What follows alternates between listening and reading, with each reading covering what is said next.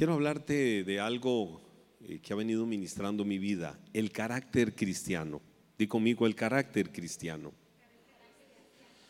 Nosotros entendemos y aceptamos que la vida cristiana no tiene su fin en el nuevo nacimiento. Más bien el nuevo nacimiento es el primer paso. Cuando una mujer queda embarazada, a la vuelta de nueve meses, hablando del promedio normal, ella da a luz y el bebé ha nacido. No es el final de la carrera. No estamos hablando de los casos particulares que pudieran suceder, sino que más bien ahí inicia la carrera de, eh, donde vemos al bebé nacer después de que durante nueve meses estuvo formándose un ser, una vida, ahí dentro del vientre de su madre. Y empieza esa vida, empieza el camino, empieza la ruta. Eso es como una carrera. A los que nos gusta un poquito el runner, entendemos que cuando iniciamos una carrera, el primer paso no es el final. El primer paso es el impulso, el arranque de todo lo que hay por delante. 10 kilómetros, 21 kilómetros, 42 kilómetros, 32 kilómetros, en fin, lo que se esté corriendo o la distancia que marque eh, aquella carrera particular. Y cuando se llega a la meta es, wow, el galardón. Voy a recibir una medalla eh, porque lo logré, porque lo alcancé, porque llegué eh, al final de la misma. Entonces, en la vida cristiana sucede así. El nuevo nacimiento no es el fin, más bien el nuevo nacimiento es el inicio, es la etapa de arranque del caminar o crecer. ¿Hasta dónde? Por ejemplo, Efesios 4:23 dice, hasta que todos lleguemos a la medida de la estatura de la plenitud de Cristo Jesús. Hasta que todos lleguemos a dónde? A la medida de la estatura de la plenitud de Cristo Jesús. Lo que la Biblia está hablando ahí en el libro de Efesios es que la vida cristiana es un continuo avanzar vamos avanzando hasta llegar a la medida de la estatura de toda la plenitud de Cristo. Es decir, cada día Él se va formando más y más en nuestras vidas. Entonces, cuando una persona, como sucedió en nosotros, un día en la historia de nuestra vida aceptamos a Cristo, eh, nacemos en la familia de Dios. Ese día que recibimos a Cristo, ahora somos parte de la familia de Dios. Eh, no hablo de una iglesia local, vamos a ser miembros de una iglesia local. Ojalá que así suceda y en nuestro caso particular así es. Somos miembros de una iglesia local, pero nacemos en la familia de Dios, es decir, los hijos de Dios, como lo que dice el Evangelio de Juan cuando habla de que a todos los que le recibieron, a todos los que recibieron a Jesús, que es lo que la Biblia dice, les dio el derecho, el derecho, la potestad de llegar a ser hijos de Dios. Entonces, ¿qué somos nosotros ahora? ¿Qué somos cada uno de nosotros? Somos hijos de Dios. Esa potestad, ese derecho nos fue otorgado cuando nosotros nacimos de nuevo. Y aunque el estado natural en el nuevo nacimiento es el de un bebé, y como cualquier otro bebé de manera natural, vamos a tener una capacidad y es la capacidad de crecer integralmente. Esto es lindo porque podemos ir creciendo integralmente. Es decir, la vida del creyente tiene que ser formada, la vida del creyente tiene que ser moldeada y la vida del creyente tiene que ser grabada a la imagen de Cristo Jesús. En términos generales, eh, podemos decir, estoy diciendo que a esto le llamo el carácter cristiano. En términos generales podemos decir que el carácter que Cristo reflejó acá en la tierra debe de ser el mismo carácter que se refleje en nuestras vidas. Y cuando hablo de carácter, no hablo de temperamento. Estoy hablando de conducta, estoy hablando de fruto, estoy hablando de patrones que guíen mi vida, estoy hablando de mis acciones. Deben de ser aquellos que reflejen a Cristo. Entonces, veo dos, tres cosas muy puntuales. La primera es definición de carácter y definición de cristianos. ¿Qué es carácter? Y qué es ser cristiano. Y, estas son cosas muy elementales, muy básicas, pero quiero que las internalices en tu corazón, eh, porque muchas veces decimos, yo tengo carácter, ok, defíname carácter. ¿Qué es decir tengo carácter? No, que cuando yo me exalto, ay, ay, ay, hasta que bufo, hasta que me cambian. No, no, eso no es carácter. Eso es temperamento. Y cuando eso empieza a crecer y estar en un punto casi de ebullición, ese temperamento casi que se convierte en mala crianza y se convierte en falta de dominio propio, en falta de eh, autocontrol. Cuando yo hablo de carácter, hablo de otra cosa.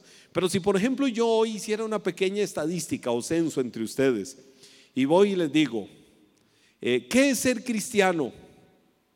Podrán así fácilmente, rápidamente definirme y decirme qué es ser cristiano.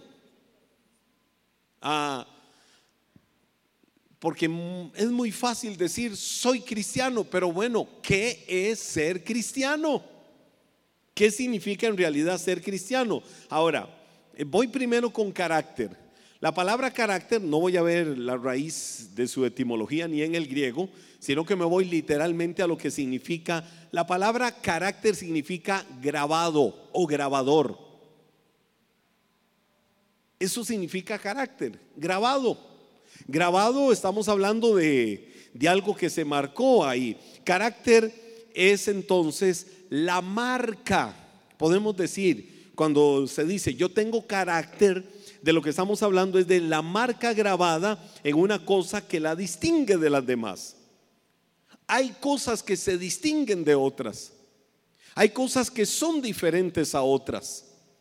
Carácter es esa marca que distingue a una cosa de las demás. Es una marca que se imprime, es una marca que se pinta, es una marca que, que, que ¿cómo se le dice a esto? Se esculpe. Por ejemplo, yo veo dos personas que están en un punto determinado, pero ambas tienen conductas muy diferentes, formas de hablar muy diferentes, expresiones muy diferentes. Yo puedo decir, en esta persona se ve un carácter como muy sólido. Es una persona como muy ecuánime, muy clara, sabe para dónde va. La otra es como charlatana. La otra persona eh, no toma nada en serio. La otra persona creo que no sabe ni para dónde va en la vida. Yo creo que con costo sabe cómo se llama. O vive como en un, en un status quo.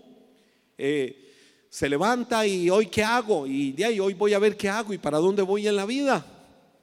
Porque no tengo metas, no tengo sueños, no tengo propósito. Pero hay otra persona que tiene muy claro el propósito suyo en la vida sin distinción de edad. Entonces, cuando decimos que tenemos carácter, es algo que distingue a una persona o distingue una cosa de las demás. Es la marca que, como les digo, queda ahí impresa o queda pintada o queda esculpida, que queda sellada en una persona. Eh, si nosotros hablamos de carácter como un sentido de cualidad moral, aquí no, no quiero meterme mucho en filosofía, eh, eh, cuando hablamos de carácter como cualidad moral se refiere al, al, modo o a la forma de ser de cada persona. Entonces, usted ve a alguien, usted ve una persona, la va conociendo, ve sus rasgos, ve su, ve su personalidad y en el carácter, eh, o cuando definimos el carácter de la persona, podemos decir que se refiere al modo de ser de aquella persona. Las cualidades, las virtudes, el hablar, eh, los talentos, lo que hace, lo que desarrolla. El carácter son muchas veces rasgos y costumbres que nosotros vamos adquiriendo en el camino de nuestra vida, ya sea por herencia. Mire, un día de estos vi una información hasta médica que me asombró. Eh, escuché a un doctor que decía, no se hereda, por ejemplo, la presión arterial, o no se hereda la diabetes, o no se hereda eh, ciertas cosas porque mi papá lo, lo vivió, porque el abuelo lo vivió, por esto o lo otro, se hereda eh, muchas veces por una transferencia cultural dentro de una misma familia. Porque se come mal, eh, bueno, por tantas cosas. Yo sé que acá es un debate médico al que no voy a entrar, pero me llamó la atención eso. Yo decía, bueno, la verdad es que muchas veces los patrones de conducta de un hijo, los patrones de conducta que se dan en una familia, es porque viene heredado, es porque se ha transferido. Muchas veces un hijo es malcriado Y entonces se dice es que es malcriado porque viera que su papá es así o su mamá es así. Su mamá es literalmente cuando se transforma en una terciopelo. O el papá se transforma y es un pulpo azul. Pulpo azul es el pulpo más venenoso del mundo. Y entonces se transforman. Y el hijo lleva como que los mismos genes. No, no son los mismos genes. Son conductas heredadas. Son conductas transferidas que se van llevando y llevando. Entonces, el carácter de aquella persona es moldeado, el carácter de aquella persona es esculpido por herencia. Si en algunos casos entra la salud, muchas veces entra la educación, muchas veces el carácter de una persona lo va tejiendo, lo va desarrollando por los amigos, por el ambiente en el que se desenvuelve o por las influencias de otra persona. Uno puede ver conductas en alguien y dice, ay, se me parece a fulano, se me parece a fulana, o se me parece al círculo de personas, de amigos o de amigas con, las que esa persona se mueve. El adagio popular dice, dime con quién andas y te diré quién eres. Aquella otra expresión de adagio dice, el que con lobos anda, aullar aprende. ¿Verdad que sí? Dice la Biblia, Primera de Corintios capítulo 15, verso 33, no se equivoquen, las malas juntas echan a perder las buenas costumbres, dice la Biblia. Ahí, eh, popularmente ese versículo es, dime con quién andas y te diré quién eres. Entonces mucho del carácter la persona lo va tejiendo, lo va desarrollando a través de la influencia. Eso es el carácter. Pero el ser cristiano literalmente que yo diga soy cristiano, podemos definirlo como perteneciente a la vida de Cristo. ¿Por qué soy cristiano? Porque pertenezco a la vida de Cristo. Ahora, si yo uno ambas palabras, si yo uno carácter con cristianismo, diría esta frase que formé, carácter cristiano, carácter cristiano es grabar o esculpir la vida de Cristo en el creyente a fin de que refleje a Cristo en cada área de su vida. ¿Qué es carácter cristiano? Grabar o esculpir la vida de Cristo en mi vida a fin de que se refleje, haya un reflejo de Cristo en cada área de mi vida. En mis reacciones, en mis conductas, en todo se refleje Cristo. Es decir, Cristo ha sido esculpido en mi vida. Ahora, ¿cómo Cristo es esculpido en mi vida? Eh, hay una definición bíblica que yo puedo ver de esto. Primera de Pedro, capítulo 2, versículo 2, la Biblia dice, como bebés recién nacidos, deseen con ganas la leche espiritual pura para que crezcan a una experiencia plena de la salvación. Pidan a gritos ese alimento nutritivo. Ah, miren lo que la Biblia dice, como el bebé recién nacido, pidan, y dice la Biblia, esta traducción, la NTV, la nueva traducción viviente, dice, pidan a gritos ese alimento nutritivo. ¿Cuál alimento? La leche espiritual. El bebé llora para que mamá le amamante. Y la mamá, la mamá ya sabe discernir cuando el bebé llora, ¿por qué está llorando? Entonces dicen, ah, está llorando por hambre. O está llorando porque algo le duele. O está llorando porque tiene tristeza. Eh, eso se, se va entendiendo. Bueno, la Biblia dice, sean como bebés espirituales que anhelen, que pidan a gritos la leche espiritual. No es que vivamos permanentemente de leche espiritual, porque no es lo mismo un bebé siendo amamantado que un viejo como Jeffrey siendo amamantado.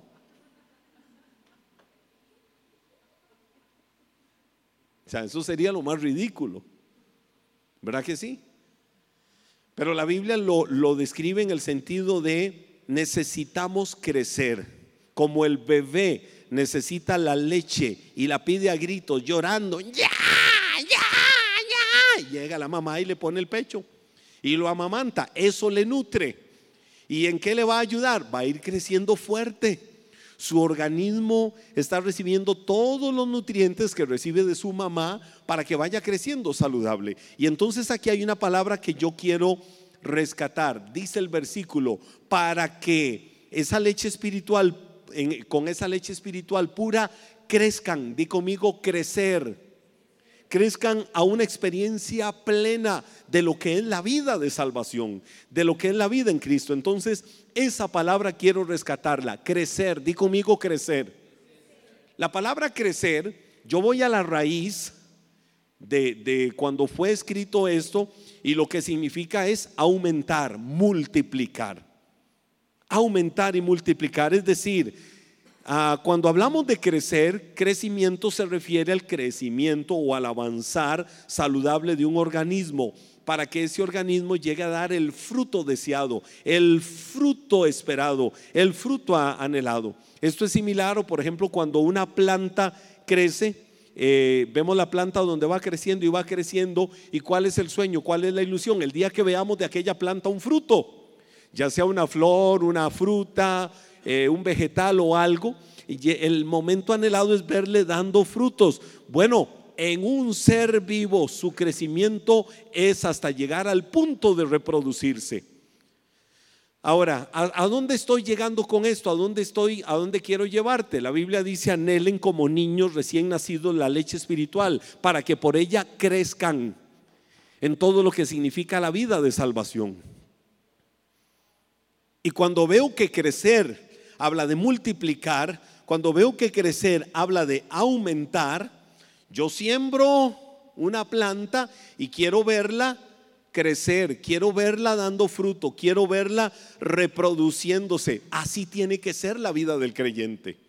Así tiene que ser la vida de un hijo de Dios. La vida cristiana normal debe de ser una vida de crecimiento en la que avances hacia la madurez con razón Hebreos dice, avancemos a la perfección, es decir, avancemos a la madurez para que reflejemos, para que reproduzcamos el carácter de Cristo en otras personas. ¿Qué tiene que suceder en tu vida?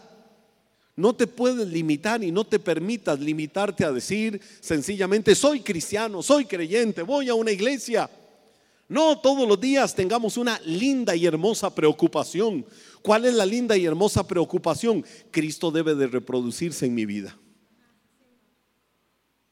De tal manera que pueda ver para atrás y decir, wow, toda esta gente que viene detrás mío es porque se han reproducido en mí.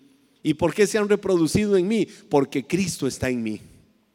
Y porque ellos han visto a Cristo en mí.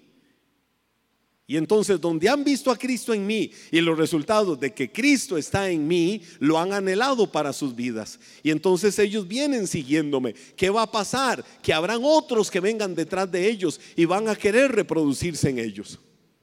Esa es la vida del creyente cuando yo la veo en la Biblia. Y ahí primera de Pedro capítulo 2 lo dice claramente en ese versículo 2 anhelen el alimento que les nutra cada día para que crezcan en lo que es la vida de salvación. Dice también Gálatas 4:19, oh mis hijos queridos, siento como si volviera a sufrir dolores de parto por ustedes y seguirán hasta que Cristo se forme por completo en sus vidas. Mire lo que Pablo le dijo a la iglesia de Galacia, hijitos míos, siento como si tuviera dolores de parto. Es decir, el trabajo, la entrega, la dedicación, mi abnegación por ustedes, el dolor que muchas veces siento, las cargas que muchas veces llevo, las preocupaciones que muchas veces llevo, es para que Cristo sea formado en la vida de ustedes para que el carácter de Cristo se refleje en ustedes. Y eso es lo que Pablo está diciendo ahí. Entonces, ¿qué es lo primero que tenemos que hacer? Crecer. Di conmigo, crecer. Otro aspecto importante acá. Este que Pablo dice, ¿cuál es? Hasta que Cristo sea, ¿qué dijo Pablo? Por quienes vuelvo a sufrir dolores de parto hasta que Cristo sea formado en ustedes. Debo de crecer pidiendo como el bebé que pide la leche materna, yo a gritos también pedir cada día ser nutrido del poder de Dios, de la vida de Cristo en mi vida. Es decir, no es gritarle al pastor, pastor, nútrame, pastor, amamánteme espiritualmente. No, no, no, no, soy yo en la presencia de Dios. Soy yo con acciones responsables que me hagan crecer, que me hagan desarrollarme. Si soy un viejo espiritual y sigo siendo como un niño, la Biblia dice, deberían de ser ya maestros enseñando a otros, pero es necesario que se les dé el alimento eh, para el niño. Bueno, si tienes que empezar a recibir los nutrientes para que empieces a crecer espiritualmente, hazlo ya. Pero no te quedes rezagado. Este tiene que ser tu año para que empieces a crecer. Pero también Pablo dice, sufro dolores de parto para que Cristo se forme en ustedes. Es decir, crezco. Y después de crecer, ¿qué permito de Dios? Su formación en mi vida. Ahora, en el término formar está implícito el carácter fundamental. Yo tengo que ser a la semejanza de Cristo. Para que Cristo se forme en mi vida, significa que yo tengo que aprender a ser semejante a Cristo. La vida cristiana, lo dije hace un momento y Oiga, cuando yo vi esta palabra dije, Señor, aquí hay algo poderoso. La vida cristiana como tal no es una vida transformada. Mire, es muy lindo, por ejemplo, decir, Marquito, Marquito, te conocí hace como 10 años o menos. Yo creo que como 10 años te conocí. Y eras todo un artista. Marquito 10 años después sigue siendo un artista. Es decir, no cambies tu personalidad. Pero Marquito, el marco espiritual que yo vi años atrás no es el que yo veo hoy. Hoy veo un hombre a otro nivel. Hoy, y te lo estoy diciendo de verdad. Hoy veo un hombre eh, con un carácter que viene siendo moldeado y moldeado y moldeado por Cristo. Bueno, te voy a decir algo, podemos testificar, podemos dar testimonio y decir, la vida cristiana transforma a la gente. ¿Por qué? Porque Cristo es el que produce esa transformación. Pero hay algo que tenemos que tener claro, la vida cristiana en sí misma no es una vida transformada, sino más bien una vida intercambiada. Di conmigo, la vida cristiana es una vida intercambiada. Es intercambiada, di conmigo, intercambiada. ¿Por qué intercambiada? En el sentido de que ya no es nuestra vida. Ya no se trata de nuestra vida, sino de la vida de Cristo reproducida y formada en nosotros, que dice Gálatas capítulo 2 versículo 20. Te lo leo en esta traducción. Mi antiguo yo, que dice la Biblia, ha sido crucificado con Cristo. Ya no vivo yo. Vamos, dilo conmigo, ya no vivo yo ya no vivo yo, porque ya no vivo yo, sino que Cristo vive en mí. La Reina Valera del 60 dice, eh, quizás es la expresión más clásica que conocemos, con Cristo estoy juntamente crucificado, ya no vivo yo, sino que vive Cristo en mí, lo que ahora vivo en la carne, lo vivo en la fe del Hijo de Dios que me amó. Es decir, la vida cristiana es un intercambio. Cristo, aquí está mi viejo hombre. Cristo, aquí está lo que yo he sido. Cristo, aquí están mis acciones. Cristo, aquí está mi temperamento. Cristo, aquí está todo lo malo y todo lo feo y todo lo sucio y todo lo, horrorífico que ha sido mi vida. Te lo doy a ti. ¿Y qué hace Cristo? Me da su vida a mí. Y entonces cuando yo permito eso, es cuando Cristo empieza a formarse en mi vida y formarse Cristo en la vida de alguien es lo más maravilloso, lo más hermoso, lo más espléndido, lo más grande, lo más glorioso que el ser humano puede experimentar, que se refleje Cristo en su vida, su paz, su amor, su gozo, su vida, su bendición. Todo eso es necesario y es fundamental. Y lo necesitamos. Esta no es una vida que nosotros tenemos que reproducir. Es Cristo el que debe de reproducirse en cada uno de nosotros. Dice Mateo, y lo vengo a reafirmar porque lo ministré ahora, capítulo 11, verso 29, el Evangelio de Mateo. Dice la Biblia, pónganse mi yugo, pónganse mi yugo, déjenme enseñarles, porque yo soy humilde y tierno de corazón. ¿Quién estaba hablando eso? Cristo hombre. Es decir, Dios Padre se estaba reflejando en él. No sé si usted está captando esto. ¿Verdad que nuestros abuelos nos enseñaron que Dios era un barbudo amargado y que se enojaba? Oiga, yo crecí con uno que otro microtrauma en cuanto a Dios. Pequeñito yo era una joya, demasiado hiperactivo. Y entonces a veces para calmarme me enseñaban una representación pictórica por ahí y decían, ah, se está portando mal, ve a Dios, véalo, está bravo con usted. Y entonces yo veía aquella imagen y veía al viejito con el báculo barbudo ahí, con cara de pocos amigos, y yo me escondía y me corría un poco y la mirada me seguía. Y me iba para allá y la mirada me seguía. Yo no sé cuántos jugaban eso también, de que la mirada lo seguía. Y entonces nos enseñaron que ese era Dios. Cristo dijo ahí, pónganse mi yugo, déjenme enseñarles, porque yo soy humilde y tierno de corazón. Y Cristo es la imagen visible del Dios invisible.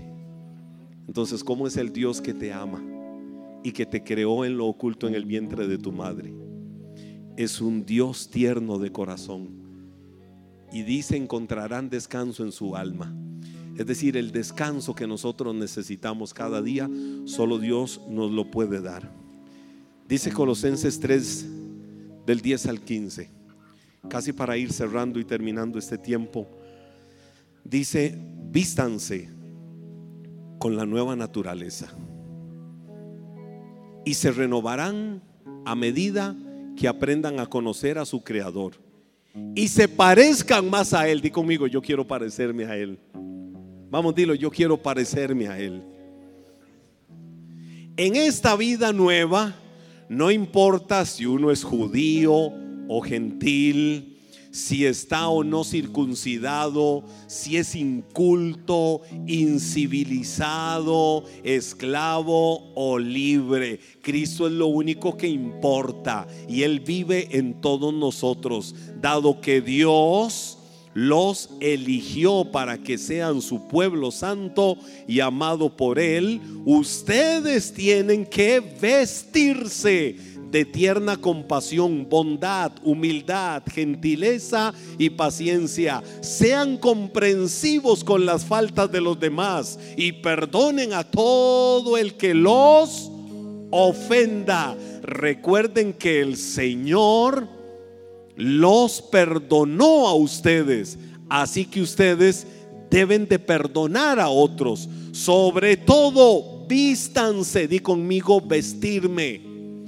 Vístanse de amor, lo cual nos une a todos en perfecta armonía. Te he hablado algo importante en esta noche. Dos aspectos. Uno, debo de crecer.